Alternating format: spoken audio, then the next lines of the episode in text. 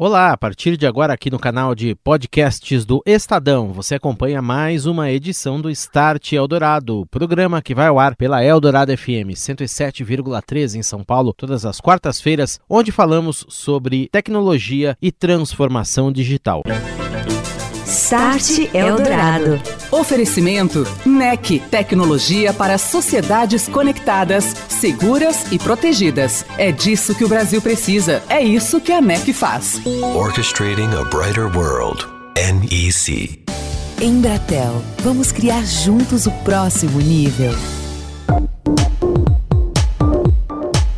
Olá, boa noite. Começa agora o Start Eldorado, quarta-feira, 9 de dezembro de 2020. Nós mais uma vez estamos juntos aqui na Eldorado FM falando sobre transformação digital da sociedade.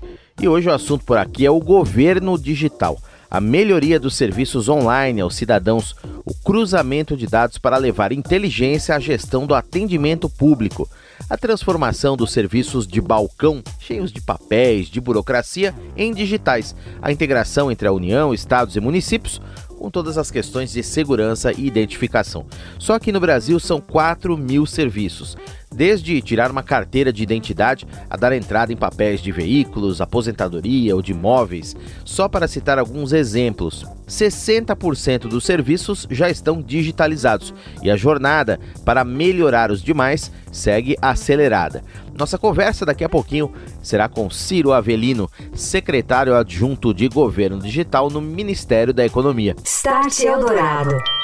Governo digital, as experiências do Brasil e o caminho longo ainda a percorrer nesta área, sempre com a interface amigável com o cidadão como o pano de fundo. Nesta noite eu converso com Ciro Avelino, o Ciro que é um dos profissionais responsáveis por essa área no Ministério da Economia, ele que é secretário adjunto de Governo Digital. Boa noite, Ciro, tudo bem? Seja bem-vindo ao Start. Boa noite, Dani, boa noite a todos os ouvintes da Eldorado. Espero que estejam todos bem, todos com saúde. E vamos para esse papo interessante sobre governo digital. Muito obrigado, Ciro, pela presença e pela gentileza. Para contextualizar, Ciro, 2020 foi um ano sem precedentes, desafiador, assim o será também o ano que vem. E sempre o governo digital tem que prezar a eficiência de serviços, a redução da estrutura pública, consequentemente dos gastos também, ter bons mecanismos de controle. Queria que você começasse traçando para a gente um balanço do ano, como que esses desafios foram endereçados, o que, que caminhou nesse ano tão diferente, tão desafiador? Bom, Dani, acho que essa é uma boa perspectiva introdutória do assunto, né? A gente começar apresentando para vocês a perspectiva que a gente tem desse ano, que, como você bem disse, foi um tanto diferente. É, uma coisa que a gente tem visto é que antes a transformação digital de governo ela era uma opção estratégica dos governos, aí não só o governo federal, mas também estadual, municipal. E agora, diante do cenário que a gente viu de possíveis isolamentos sociais, possíveis estratégias de manutenção de distanciamento, a transformação digital se tornou numa dívida do governo com a, população. Não é mais uma opção, é uma obrigação do Estado ofertar os serviços públicos de uma forma adequada a uma sociedade que faz uso massivo de tecnologia. Eu gosto sempre de lembrar e dizer, Governo digital não é a utilização massiva e intensiva de tecnologia na burocracia existente. É a transformação do processo para atender melhor uma qualidade satisfatória à sociedade que mudou seu comportamento a partir da transformação digital, a partir do uso uh, massivo de tecnologia digital. E a gente está muito satisfeito com esse ano de 2020, é, não por, toda essa, por todo esse contexto que a gente vive. Isso foi uma dificuldade tremenda para toda a sociedade, não só a sociedade brasileira, mas mundial. Mas a gente está muito satisfeito com a resposta rápida e eficiente das áreas de transformação digital do governo a esse desafio que foi tão grande.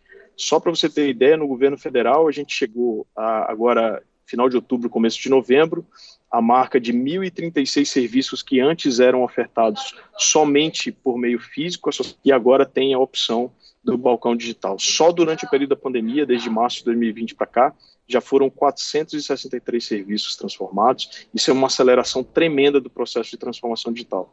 O gov.br, que é o nosso grande portal, que é o grande, nosso grande canal de comunicação com a sociedade para os serviços digitais, alcançou a marca de 83, 84 milhões de usuários cadastrados. A gente está falando aí de quase 63% da população que hoje usa a internet no Brasil já tem o cadastro ah, dentro do, do, portal do governo federal e com esse cadastro consegue acessar ah, todos esses serviços que já foram transformados. É, é, a gente consegue, com um único usuário e senha, ofertar para a sociedade a comodidade de ter acesso aos serviços digitais. Então, são vários avanços. E Ciro, inclusive, teve um reconhecimento para o Brasil em um ranking da ONU. É, só para você ter ideia, esse ano a ONU divulgou o ranking uh, de governo digital mundial e o Brasil se posicionou melhor na oferta de serviços públicos digitais. Chegamos à vigésima posição no ranking mundial de oferta de serviços públicos digitais. Se a gente olha para cima agora, a gente só vê aqueles benchmarks que são comparativos de alta qualidade. A gente está olhando para cima e vendo Dinamarca, Coreia do Sul, Reino Unido, são países que de fato são referência. Então a gente tem uh, alcançado resultados positivos com toda essa estratégia. Legal. E Ciro, eh, diante de todo esse cenário que você muito bem descreveu aí, colocou, a meta de digitalização ela continua, né? Você tem, pelo que eu tenho aqui, 3.900 serviços, me corrija se eu estiver errado, lá no GovBR. A grande maioria já está adaptada e essa meta ainda vai seguir aí. É uma jornada que ainda continua para os próximos anos. A transformação digital está longe de, de, de ser um projeto concluído, tá, Dani? A gente tem muitos desafios, a gente precisa avançar na agenda. A gente é, tem avançado nesses últimos dois anos na oferta dos serviços através dos balcões, dos balcões digital. É, só atualizando, você está com um número muito próximo daquilo que é o de hoje. Hoje, se você entra no portal GovBS, tem lá, são 4.085 serviços disponíveis por parte do governo federal. Hoje, é, 64% desses serviços já são digitais, tá? Então, a gente ainda tem um desafio muito grande de transformar e ofertar de forma digital pelo menos os 36% dos serviços restantes que são ofertados do governo federal para com a população. Para além disso, a gente tem trabalhado muito forte também é, com estados e municípios para que eles também avancem nessa agenda. A gente vê é, que o movimento de transformação digital em estados e municípios ele é heterogêneo.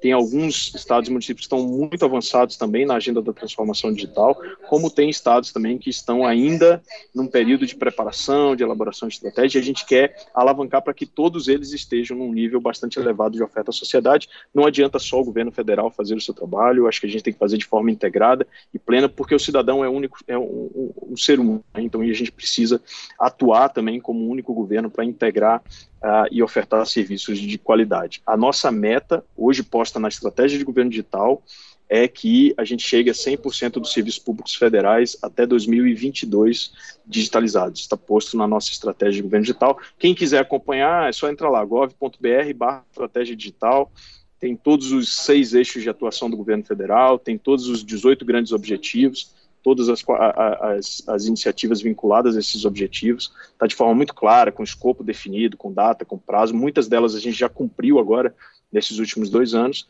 e aí vamos trabalhar muito forte. Ainda tem muita coisa, você tem razão, ainda tem muita coisa para ser feita nos próximos dois anos. Ciro, para colocar um serviço na internet, ainda mais um serviço público, creio que tem que haver uma preocupação muito grande com o design, o tal do design thinking, né? Você desenhar aquilo com um design amigável, fácil de usar, fácil de entender desde o início. Ainda mais se tratando de serviço público e em um país como o Brasil, a gente sabe que tem muita gente que tem dificuldade, naturalmente, parcela mais idosa da população, mais carente, enfim. Qual a preocupação com esse user experience de vocês nesse processo de adaptação e desenvolvimento dos serviços?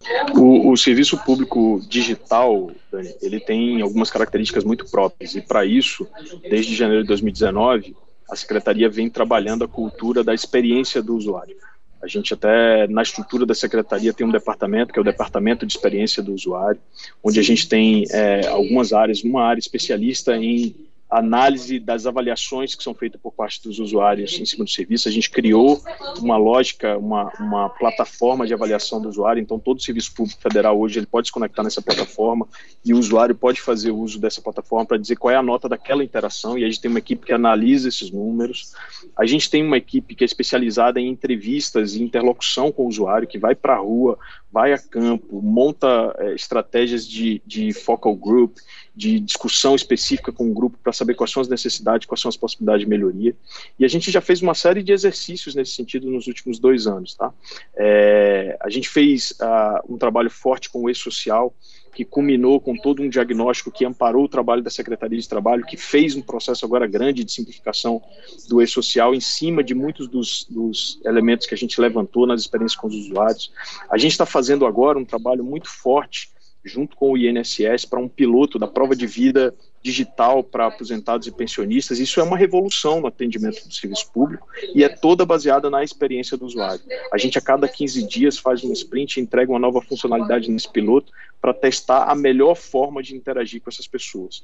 Tem três conceitos básicos que a gente não abre mão na hora que a gente está desenvolvendo um produto. É, é, é, é um processo, a gente não, não chega com isso pronto, a gente vai testando e aí a gente pede sempre a colaboração da população que nos sinalize o que está complicando o atendimento, que nos sinalize é, e façam as avaliações de usuário, que isso reforça a necessidade que a gente tem de melhorar os nossos produtos. E a gente tem três conceitos básicos que a gente gosta de utilizar na hora que está desenvolvendo, né? O cuidado, principalmente com a conectividade. A gente sabe que o nosso país tem uma diferença de infraestrutura de tecnologia, mas não só isso. O nosso usuário, mesmo nos grandes centros, onde a gente tem uma cobertura grande de, de, de, redes de comunicação, ele pode enfrentar dificuldade de conectividade porque eventualmente o plano de internet dele acabou e ele não tem acesso a, no, na última semana do mês, nos últimos 15 dias do mês. Então, quando a gente tem que desenvolver com o mínimo possível de uso de troca de informação para não consumir os dados do, do usuário ou para que ele possa usar aquela aplicação mesmo em, em localidades remotas onde a, a, velocidade da rede não é tão grande como a gente tem nos grandes centros. Esse é um princípio.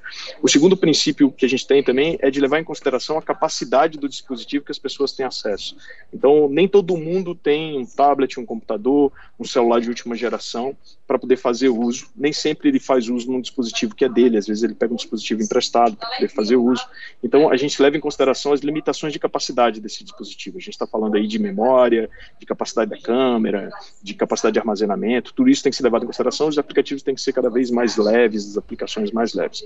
E o terceiro, que talvez seja o mais importante, que aí fica um, uma posição nossa muito clara, muito firme, é de que a gente tem que adaptar o conteúdo para a capacidade que as pessoas têm de absorver esse conteúdo de acordo com o seu contexto seja pela sua literalidade, seja pelo fato de saber se estão, se tem a capacidade de interpretação de um texto ou não, se vai usar melhor, se, se a mensagem é melhor passada com um vídeo, com um áudio. A gente tem esse cuidado de tentar adequar a mensagem ao contexto da comunicação. E agora nós vamos destacar a experiência do país, que é apontado por todos os rankings internacionais como o número um no mundo na eficiência dos serviços digitais a seus cidadãos, a Dinamarca. A digitalização dos serviços públicos por lá começou, veja só, a ser planejada na década de 60, 1960, segundo Rick Zieberg, diretora-geral da Agência de Digitalização do Ministério de Finanças da Dinamarca que participou do NEC Visionary Week, semana de imersão em transformação digital, evento que nesse ano foi online e transmitido do Japão. Efetivamente implantadas com mais força a partir de 2016 e sendo constantemente melhoradas desde então, as iniciativas de governo digital da Dinamarca prevêem que cada cidadão use uma caixa de correio, um e-mail, um mailbox disponibilizado pelo governo e através do qual a pessoa recebe todos os comunicados oficiais a respeito de produtos digitais e serviços da administração pública. In Denmark for the past 20 years we have made these common strategies together in public sector with all levels of government. Você ouviu um trecho da fala de Rick Zieberg, uma das responsáveis pelo governo digital na Dinamarca. A coordenação entre todo o aparato público é outro dos destaques do sistema dinamarquês. Ao tornar a estratégia digital um esforço articulado entre diferentes níveis de governo, municípios com menos recursos podem se beneficiar da infraestrutura de dados que é mantida pelo governo federal nacional dinamarquês. Ouça Rick Zeberg, diretora-geral da Agência de Digitalização do Ministério das Finanças da Dinamarca the cooperation we manage between the state level and the regions level and the municipality level. Um, we actually make strategies together. Toda a base da estratégia digital da Dinamarca é o uso das chamadas identidades digitais, as NEM-IDs. Elas permitem aos habitantes acessar tanto serviços públicos quanto privados. O NEM-ID é um número único e pode ser usado para tirar uma carteira de motorista, se identificar em algum hospital, pagar contas comprar um plano de telefonia celular, fazer uma consulta médica e até marcar um horário em salões de beleza, tal a integração entre todos os entes públicos e também privados. Os níveis de satisfação com os serviços públicos da Dinamarca atingem 92% dos cidadãos. Start Eldorado. E depois de ouvirmos a experiência da Dinamarca, estou de volta aqui no Start Eldorado conversando com Ciro Avelino, secretário adjunto de governo digital do Ministério da Economia. Ciro que está nos contando mais a respeito da jornada, da evolução dos serviços digitais do governo federal. Temos muito a fazer ainda, como ele mesmo contou aí. Ciro, eu queria te perguntar o seguinte, já com olhar para o futuro, nós vamos ter ano que vem, por exemplo, a chegada do 5G, vai aumentar muito a circulação de dados, ajudar-nos a entender padrões, circulação numa cidade, por exemplo, para onde as pessoas mais vão, em que horários. Você vai ter dispositivos médicos capturando dados em hospitais, em universidades também, a educação se integrando a tudo isso. Enfim, vamos ter mais dados circulando por aí. E hoje a infraestrutura instalada, creio que já gera uma quantidade enorme de dados. Como que funciona e vai funcionar daqui para frente esse analytics, esse cruzamento de informações para melhorar o panorama dos serviços, a estrutura como um todo? Dani, esse, esse é, um, esse é uma perspectiva que para nós é muito clara, é tanto que na estratégia de governo digital, a gente tem um eixo específico, que é o eixo de governo integrado, que trata especificamente dessa coisa da troca de informação dentro do governo. A gente quer entregar para a sociedade um governo mais eficiente.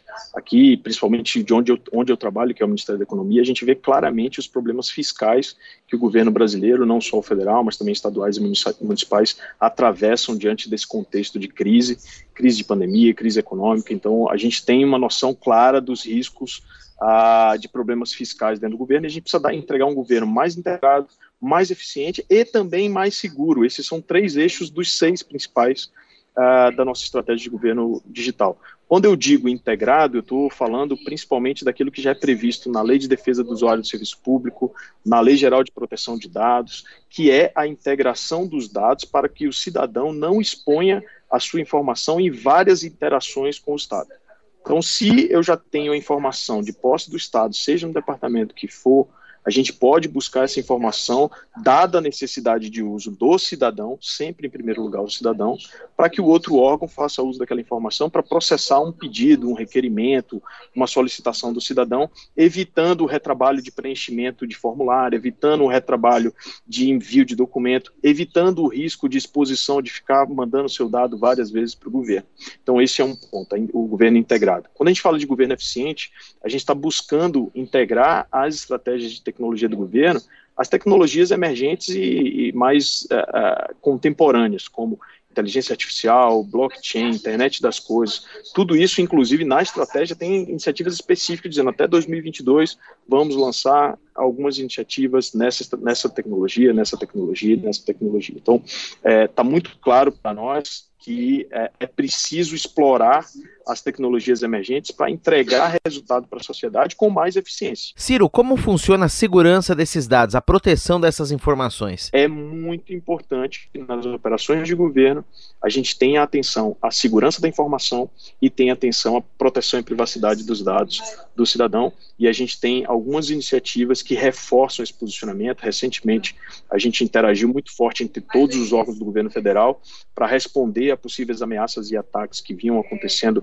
para várias organizações, não só de governo, mas organizações privadas também. E é uma consequência normal e natural, a gente enxerga, mas de toda forma merece a preocupação e atenção do governo. Porque quando você traz, por exemplo, é, quatro, um portfólio de 4 mil serviços, você traz 60%, 70% desse serviço para o meio digital, é fato que os riscos e incidentes de segurança e, e, e ameaça à privacidade vão migrar também é, daquilo que era visto como uma fraude documental, uma fraude no balcão físico, uma, uma, uma tomada de informação fisicamente, vai migrar para o digital. Então a gente está reforçando todas essas estruturas com princípios de atenção plena ao contexto e resposta rápida. Essa interface com gestores, governadores, o prefeitos ou cidades que queiram, como você bem colocou também, ainda são carentes, não tem às vezes iniciativas de governo digital para que elas se integrem a esse portfólio enorme de serviços. Essa é uma conversa constante também que vocês mantêm por aí ou o gestor pode procurá-los também, desenvolver estratégias conjuntas. Como que funciona isso? Desde 2018 e aí a gente acelerou em 2019 uma abordagem que a gente tem que é uma abordagem em rede com esses gestores. A gente criou a rede gov.br.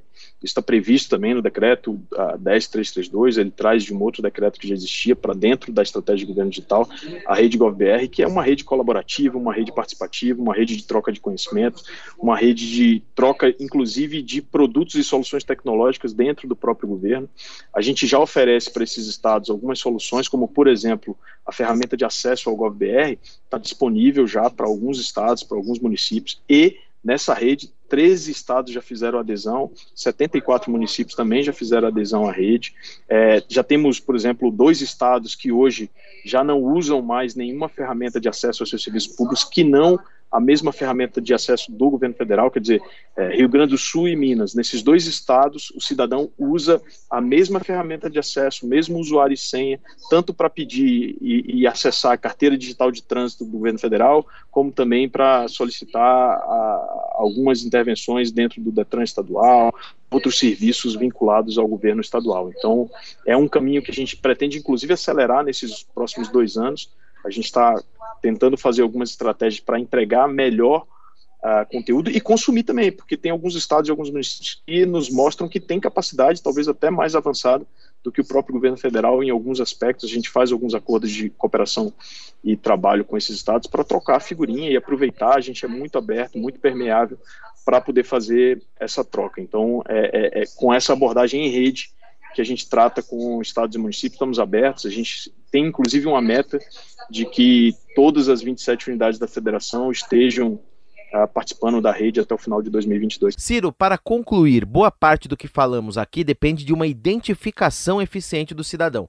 Garantir que o Daniel é o Daniel mesmo, o Ciro é o Ciro, a pessoa que está procurando um serviço, acessando, é quem ela diz ser. Hoje nós já temos aí meios de biometria para identificação segura e cadastros únicos, no caso de outros países.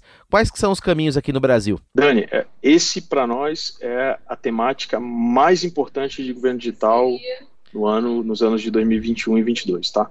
A gente em breve vai anunciar para vocês assim alguns movimentos que o governo federal está fazendo. O que eu posso te antecipar é que a gente está olhando o problema como um todo.